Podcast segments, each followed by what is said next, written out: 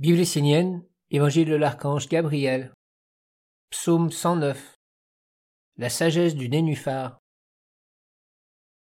Il est bon que l'homme puisse avoir des écritures magiques parfaites à contempler et à méditer. Ainsi il peut se concentrer et nourrir en lui un monde supérieur. Bien souvent, les hommes placent le monde divin dans une abstraction, dans des idées et des croyances éloignées de leur vie et de leurs préoccupations essentielles. Une telle attitude est une faiblesse pour la lumière dans la vie de l'homme. Peut-être que cette nouvelle révélation de la fleur de nénuphar dans le lac de Gabriel permettra à l'homme de s'éveiller, de comprendre qui il est et ce qu'il doit faire de sa vie.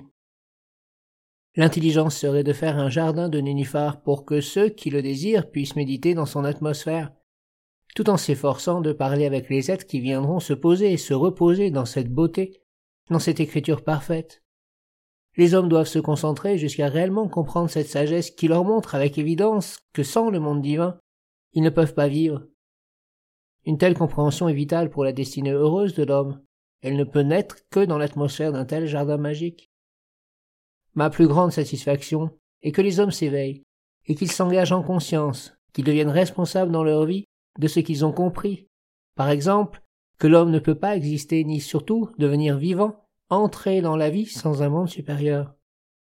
Il n'est pas demandé à l'homme d'être un sage, un grand maître ou un puissant magicien, mais simplement d'être un serviteur fidèle de ce qu'il a compris de plus haut et de meilleur. Que les hommes donnent enfin au monde divin le moyen de les toucher, de les éveiller dans ce qui est vrai et pur.